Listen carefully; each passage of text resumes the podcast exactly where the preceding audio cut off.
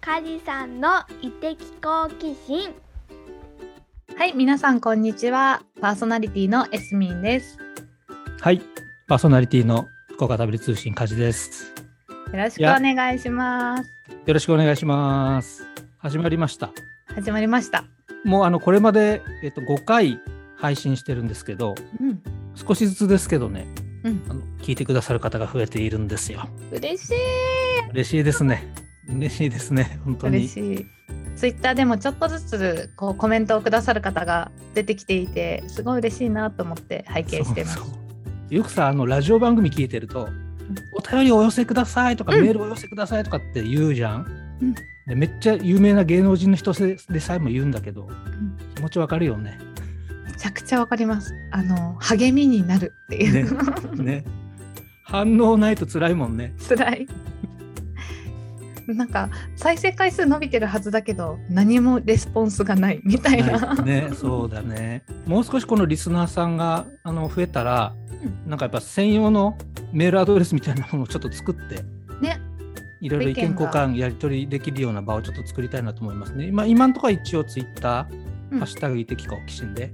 うんさあ今日のテーマは？じゃじゃん。甘み、甘味ですね。甘み、ついに来ました。来ました。いゴミシリーズ。ゴミね。はい。エスミン、ゴミって知らない方向けにあゴミをちょはいっと説明してください。ゴミは5つの味で、えー甘み、今日やる甘みと、えー酸味、酸っぱい酸味、苦味、塩味、塩っぽい塩味、うまみの5つです。この5つについて、まあ、どっかのタイミングで他の味覚もやっていきたいなと思っています。ね。まずはやっぱゴミの中でうん。どれを最初に持ってこようかって考えた時にやっぱみんな好きだよねこれってやつでそうそう。甘みね甘味ですね。我々も大好きな知的好奇心を満たしていくためにはブドウ糖が必要で。そのためにはもう甘みはマストということなので。じゃあなんかどんな切り口でやっていこうかなと思ったんですけど、うん。ちなみにカジさんお家にある甘み成分砂糖とか、うん。まあみりんとかはい。何でもいいんですけど思いつくもの何がありますか？まず砂糖ですね。うん。白砂糖？あれちょっと色がついている。きな粉っぽい色がついている三温糖みたいな。ああそうだそうだそうだ、うんうんうん。はい。それからあ蜂蜜ですね。蜂蜜ね。はい特集しましたので蜂蜜目の前にありますね。うん。うんみりんも甘みじゃ甘みかなそうそうそう、みりんも甘みですね。はいあとは何だろう何？ジャム？ジャムジャムあ、ジャムね。あだからあそうか果物うん、果物。うん果物も甘みですね。そうですね。いいですね。うんうんうんうちはですね、うんあの、蜂蜜と黒糖も置いてあるかな、料理作るときにたたまに使いたいから。あと、天才とビートとかね。あうん。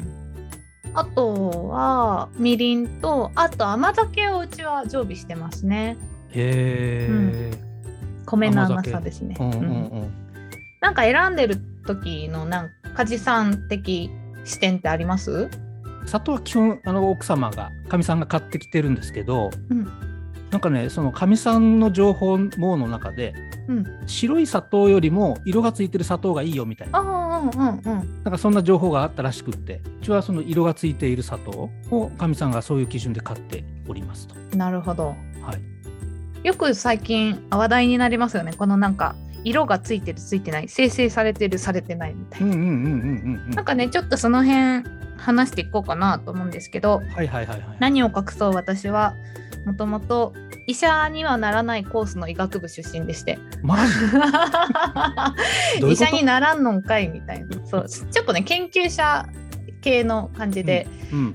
えー生命科学の出身なんですけど、あのなので、えーっとそういう体と糖の関係みたいなことをがっつり学んでたんですね。ちょっとなんかその辺の話しようかなって。さっき冒頭で梶さんが甘みはすごい癒しとか、あの美味しいっていう一方で、うん。あのちょっとね病気とか罪悪感とか太るとかなんかそういう表裏一体だよねっておっしゃってた部分だと思うんですけどうんうんうんうん。なんかそれなんでなんでなんですかね？僕の浅い知識からいくと、うん。甘みって糖分じゃないですか。うん。で糖分っていうのはあの人間がエネルギー体を動かすためのエネルギー源として必要なんだけれども、それを取りすぎると、うん。まあ、いわゆる在庫が出てくるわけですね。在庫糖分の在庫、だから在庫を貯めすぎると、えー脂肪が増えて体に良くないみたいうんうん。ななんかざっくり言うと。そうそうそそうんでもそうです。まさにその通りででたくさんたくさん取っちゃうとうん。消費しきれないものはどうしても蓄積しちゃうよねっていうところで、あの代謝ができなくなっちゃうんですけどなんかそれによって、まあ、脂肪に蓄えられ、まあ、肥満につながりどちらかというとそうですね肥満につながりもう一つ大体密接に関係するのが血糖値が高くなるみたいな。あ体内のね糖分が高くなるとそういう風になっていくんですけど、ーこの血糖値がまたね糖尿病の一番の原因になってくるもともとの要因になってるんですけれども血糖値をですね、うん。やっぱりコントロールしなきゃいけないよねっていうのが現代っぽいですよね。こう昔は現代病はなかったはずで、でそのそう血糖値も僕分かってないんですけど高血圧低血圧みたいなものと同じものかなって思ったらどうもそうでもないし、うん。でその血糖値やっぱ高いよりも低い方がいいよねっていう、うんうん。それぐらいしか分かってないんだけどうんうん。だからどうやったら血糖値が高くなるのかとか、うん、その安定した状態にこう維持すればいいのかとかっていうのはあんまりよく分かってない。うん。なのでだから甘いものを取りすぎると血糖値が高くなるんじゃないの？だからあんまり取りすぎない方がいいよねぐらいのうん。あの認識しかない。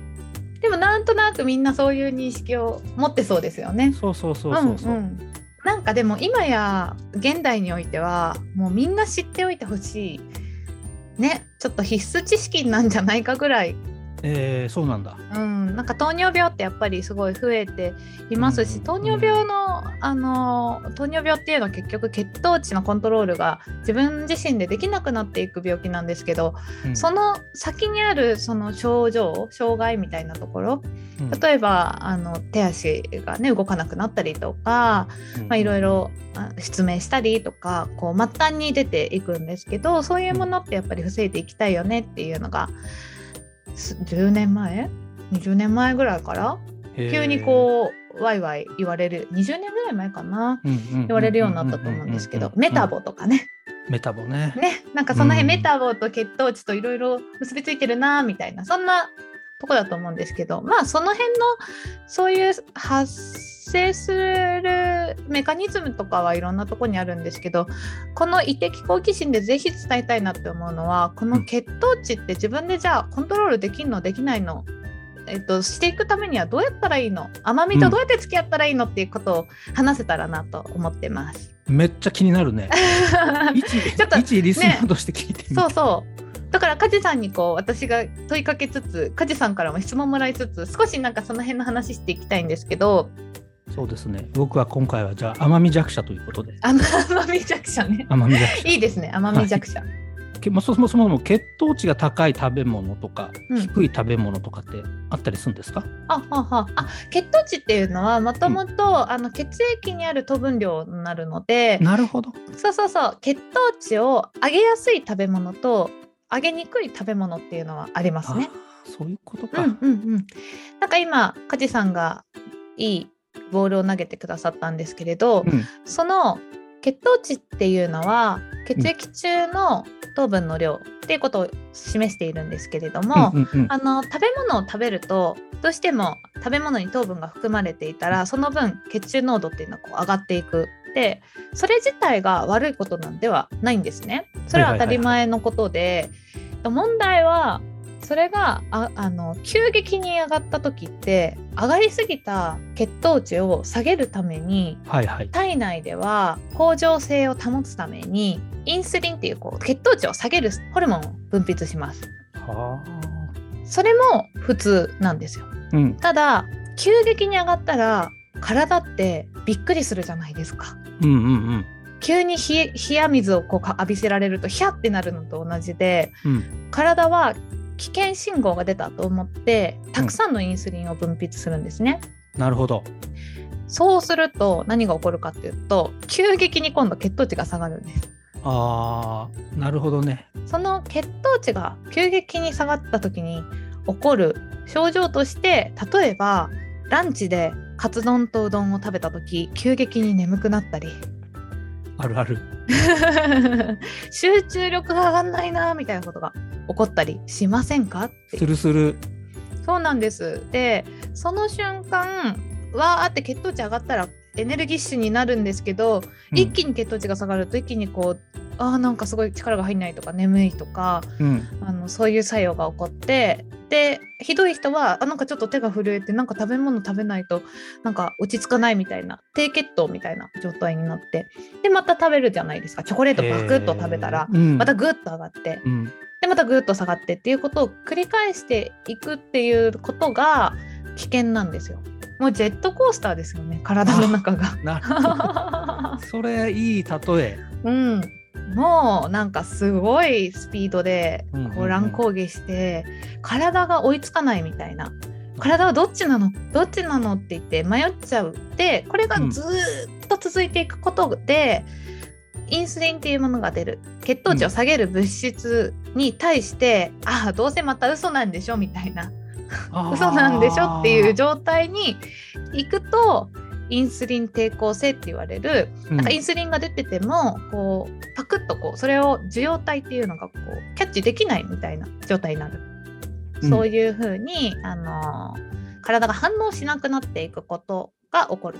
でこれがいわゆる2型糖尿病の症状です。でもう一つ、えー、とインスリンがそもそも分泌されにくいよっていううん症状も先天これは先天的な方が多いんですけれども、これは1型糖尿病っていうふうに言われていてうん。その両方が糖尿病にはあるよねって言われてます。じゃあ2型っていうのは僕らのその、まあ、生活習慣っていうか食べ物の取り方でなった後天的なってことですね。そうなんですもちろんなりやすい人っていうのは遺伝があの遺伝要素がゼロではないんですけれどうも、んうん、環境っていうところも非常に大きく関わってたりしますね。なるほど。そこは防げるよねってことだよね。食べ物の食べ方とか選び方で。そうなんですようんカチさんこれがまさに的好奇心じゃないですか。うん、ほんとほんと。うんうん、だからなんかこれって多分いろんなところに資料が出てたり今話した血糖スパイクみたいなもので検索してもらうと、うんさっきのジェットコースターみたいな絵がたくさん出てくると思います。あーそのジェットコースターみたいな状態が血糖スパイクっていうわけですね。そうなんです。でこのジェットコースターみたいな状態そう血糖値が上がってこう波形みたいになっているのがうんスパイクなんですけど、このスパイクを緩やかにすることができるよねと。であの緩やかにしていくことがとても大事だよねっていうことが、まあ、昔から言われていて実はそれは食生活で改善することができるって言われてます。なるほど、なるほど。ここをね結構あのできるようになるだけでうんきっとその体のだるさとか食べることによって起こるなんかその反応みたいなことが変わってくると思うんです。これはさ、じゃあそうすると、うんまあ僕、あの甘み弱者なんで、ちょっとリスナー的観点から、うんうんじゃあやっぱその甘いものをちょっと減らせばいいのって感覚になっちゃったんだけど、うんあのどんなコントロールの仕方があるんですか？あそうですねじゃあそのコントロールの仕方についてここから少し話していけるといいなと思います。うんうん。まず梶さんその甘いもの減らすっていう話あったんですけどそれも一つの方法なんですけど、はい。もう一つ方法があっておベジファーストっていう言葉聞いたことあります？どっかのなんか、ね、飲食店の名前、飲食店の名前？ベジファーストとかってありそうじゃん。ありそう。あのベジファーストってどういう意味かっていうとうん野菜を先に食べようっていうベジタブルファースえーなるほど。トの略語ですね。うん。これ最近なんかよく言われてたり食べる時には野菜から食べてくださいねって言葉を聞いたことあったりします？えそれはあの子供の頃から俺言われてて、うん。その血糖値云々とかっていうよりもばあちゃんにね野菜から食べると体にいいからって言われたんだすごいおばあちゃん。その通りなんですよ。うん、うん、体にいいんです。だから野菜を先に食べると血糖値がどうなるんですか、あそうそう。うん。えっとですね野菜っていうのは野菜って何からできてるかっていうと大体食物繊維とかビタミンとか、ああいうものからできてるんですけれど、うん、栄養素で言うと糖質みたいなものが割と低いんですね。なるまあ低いね。うん、穀物、そのかぼちゃとかさつまいもとかじゃがいもはちょっと別ですけれども、いわゆる、うんほうれん草とかトマトとかうんきゅうりとか、そういうものっていうのは糖質がそんなに高くなくってうんなので最初にそれを食べると胃腸だったり体全体が何かを食べた時に、あこういうのが入ってきたってなって一気にこう反応しなくてもいい。なるほど。糖に反応しないみたいな。はいはいはい。要は準備をさせる感じ？そうですそうです、はいはいはい。準備体操です。なるほどなるほど。内臓に準備させるわけね。そうなんです。で内臓に準備させてそれをクッションにしておくことで、その後に、まあ、例えばタンパク質とかもそうですよね。タンパク質も、あのお肉とかお魚とか納豆とか大豆製品。そういうものも糖質がそんなに高くないので次そういうものを食べますと。でまた準備ができますと。うん。でふかふかになってきたそこに最後にご飯とかうん。麺とか食べてもらう。いわゆるフランスのコース料フランフレンチのコース料理みたいな順番で食べていくのが理想的っていうふうに言われてます。なるほど。うんうん、フランス人すごいな。そうなんですよ。でも日本人もうんもともとそういう食べ方ですよね。あの日本の懐石とかを食べると、うんなんかそういう最初突き出しみたいなものが出てきたりお吸い物が出てきたり。確かに。ちょっとワンモノかが出てきて、うん、徐々にお魚とかが出てきたりしてで最後にご飯が出るみたいな。確かに。あの流れですね。いすみんちょっとね、あの、はい。その味噌汁ファースト、今は思ったけど、ベジファーストもそうだけど、結構最近味噌汁ファーストなんだけど、うん。それは OK なんですか？めっちゃいいです。味噌汁もあのその大豆製品なのでどっちかっていうと、タンパク質よりのものが入ってたりするのと、まあ、入ってる具材とかもそんなに多分糖質が高いものって入ってないと思うのでうん。そうだね。体も温まるので、うん体が温まるとよりこうぜ全体の血流も良くなって、うん消化とかが消化がしやすい体にもなっていくので温かいものを先にっていうのもすごくいいと思います。なるほど、なるほど。そうか、そうか。そこで、まあ、要は今日のテーマは甘味、甘みなんだけども、よく考えたらさ、あのご飯も炭水化物なんで、糖の一種だよね。これも一つの、まあ、甘みというか、そうなんです。になるから、ご飯も一つその甘み成分と考えて食べ方を考えた方がいいよっていうような感じですよね。もうおっしゃる通りです。そうなんですよ。うんあの糖甘いものなのでそう。いうのがまず一つあのすごいすぐにできることじゃないですかこれ。はいはいはい。ベ全然。なんか、う、うんん順番だけ。でもう一つあるのがさっうんきガジさんが言ってくださったこの甘いものとどうやって付き合っていけばいいのっていうところにつながるところなんですけど、うん最近その食後血糖値が急激に上がるか上がらないかっていうことを示す指標が出てきていてはいはいはい。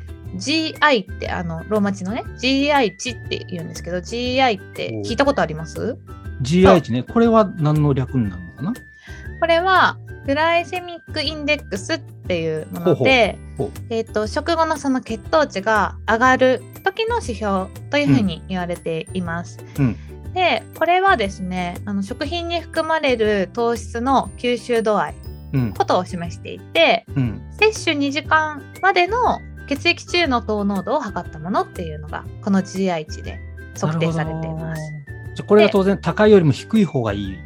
そうなんです。ねこれが高ければ高いほど血糖値が急激に上がることを示していて、うん低いほど緩やかな血糖値の上昇を表している。なので先ほどのベジファーストをしようねとかうん。言ってた話にもちょっとつながってくるんですけれど、低 GI って言われるものを低い GI 値のものをうん最初に食べていって徐々に徐々に GI の高いものを食べていこうねっていううん。ことを言われ始めているのが最近よく目にする指標になっているかなと思います。なるほど。ちなみに高い GI、低いはい GI の食べ物ってどんなのがあるんですか、うんうん。えっと、まず高い GI っていうのは、うん。えー生成された炭水化物。ほう。これ食べ物の中でねその、うん。えっと甘み成分はちょっと一旦横に置いといて食べ物の中でうん。言うと、白米うどん、うん。食パン、みたいなものですね。日常を食べてるやつだね。白いやつらです。なるほど。はい。それらが高い GI 一番高い、なるほど。そうか。だからこういうのってこう結構ほらさ、うん。あのメタボとかでも悪者になりがちな、まあそう。そうこういうところにも背景があるんだね。そうなんですよ。で、うん。なんでその白いものは高い GI なのかっていうと、うん。生成されているっていうのはうん。結局そのお米だったら稲のところからこう、うん。もみをこう取って、うん。さらにそこからこう白いところだけを精米していくじゃないですか。そうだね。で中に行けば行くほど糖度の高い美味しい甘くて美味しいご飯になっていくんですけれども、そうなっていけばいくほどもちろんあの GI 値も高くなってしまうと。うん。なあお米に関しては特集した時にめっちゃ勉強したんだけど、それです。あのこれ僕の言葉じゃないんだけどね、うん。結局白米ってうん。残りかすみたいなもんですって言ってたんだよね。お米の中の栄養の残りかすが白米ですっつって、これは僕が言ったんじゃないからね。はい。で、その、胚芽っつって、そのいわゆる玄米で食べるのが一番いいっていう、栄養的にはね、そうなんです。で白米はその玄米になる、あの表のあれを全部削っちゃうので、うん結局その糖しか残ってないよね、みたいなことを言ってたのを未だに記憶してますね。その通りなんですよ。だから最近、玄米を食べましょうねとか、うん生成されてないものを食べましょうと。例えばうん小麦だったら、生成された小麦粉よりも全粒粉って言われるこうはい生成される前の状態でパウダー化したものを食べようねとかんそういうふうに。言われてるんです。なるほど、なるほど。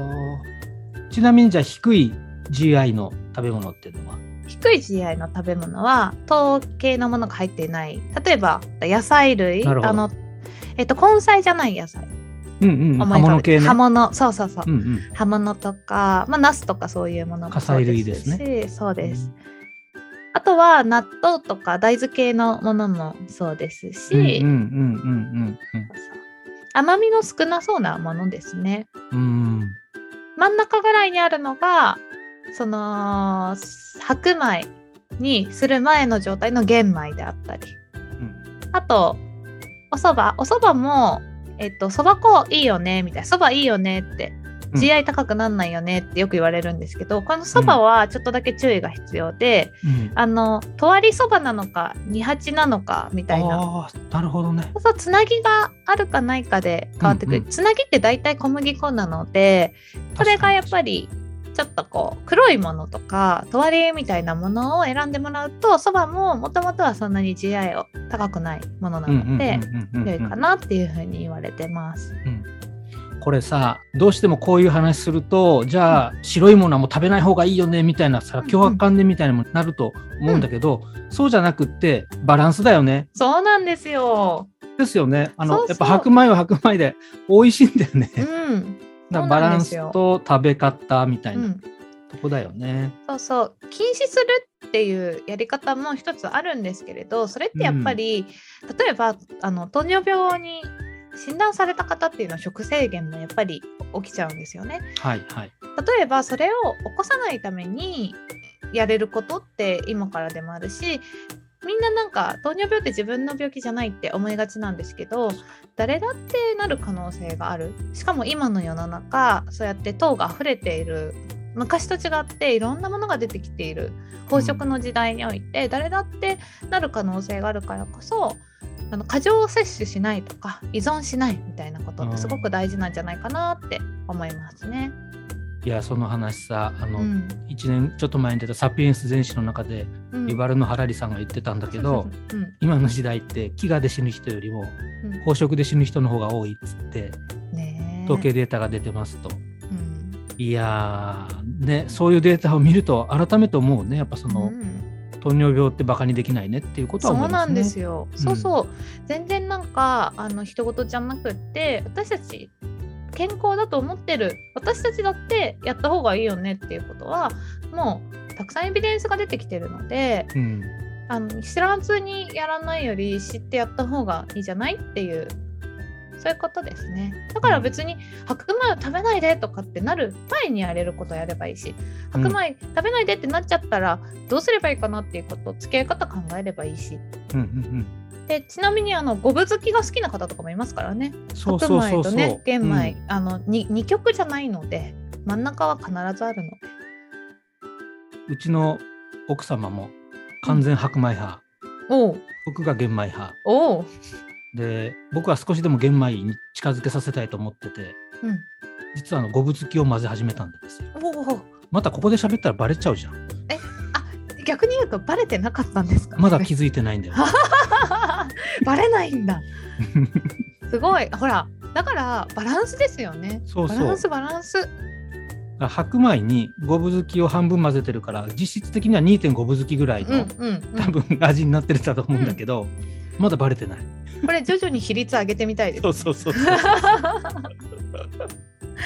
えそうそうそう。なんかだから別に脅したいわけでも、うん。あの白米が悪いとか生成されたものは悪だって言いたいわけでもなくってもうそういうことがあるんだって思った上でうん。付き合っていければいいよねって思ってます。いいですね。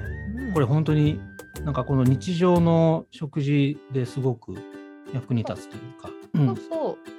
なんかそうなるとさ例えばじゃあこれはどれぐらいの GI 値があるのかとかっていうのは気になるからそういうのはもうネットで多分簡単に調べられるんだよね。そうなんです。うん。しかもですよ、うんなんか最近やっぱりそういうロカボとか、あのー健康食と健康みたいなことって、まあ、いろんなところが取り組みを始めているので食品メーカーとかももちろんそうですし GI 値について書いてくれているところも増えてるんですね。これは低 GI パンですよとかなるほど。そうなんです。商品によってはパッケージに低 GI 値ですとかっていうのが書かれてあったりするのでそうその GI っていう言葉を知ってるだけでも食品選びの一つの指標になるよねって話ね。そうなんです。なるほどな。んかこれまでは欲望のままに選んでいたとしたらそこにちょっとした知識を入れて、あうんとは言っても今は思考とか舌が欲しいって言ってたとしても体のこと考えてこっちかなとかっていううん選択ができるようになるともっと健康にもっと楽しくうんもっと食に興味を持つかなっていうふうに思ってます。いいですね。ちょっと胃的好奇心っぽくなってきた。よかった。一滴好奇心っぽくなりました。うんでこのさらに、まあ、今回のテーマが甘みなので、甘みっていうことに特化すると、いいですね。きお家にどんな甘みの成分ありますとか、うん商品ありますって聞いたんですけどこの甘いものだけのこの GI 値の指標とかも Google とかで検索してもらったらすぐに出てきます。これは気になるところだよね。うん例えばすごい疲れたりめっちゃ頭使ったこのミーティングって後ってうんすんごいチョコレート食べたくなったりある。ありますよマねジである。ありますよねなんか蜂蜜舐めようかなみたいなうん。こととかあるんですよそれやっぱりあの頭使う時ってエネルギー源がねそのブドウ糖って言われてるんで糖を使うわけですようん。なので効率的に頭を回すがゆために糖分っていうのを欲するんですね思考が。はい。それをあのその思いのまま脳が指令したまんまに食べていくとですねこれまた GI 値をグッと上げてグッと下げてってあこう GI 値が高いものを食べて血糖値乱高下させるまたあのジェットコースターモードに入ってしまうんでうん。気をつけようっていうのが今日のお話のもう一つになっていきますね。これね、すみこ僕たまたまあの蜂蜜を特集したわけですよ。そなので今めっちゃ気になったのが蜂蜜がどんくらいの GI 値か。なんか僕はなんかこう感覚的に取材してう、うん、勉強した感覚ではん蜂蜜体に良さげだねっていうふうに思ってるんだけど、今めっちゃ気になってますよ。むしろ私もそれすごい聞きたいですね。次回へ続くよ。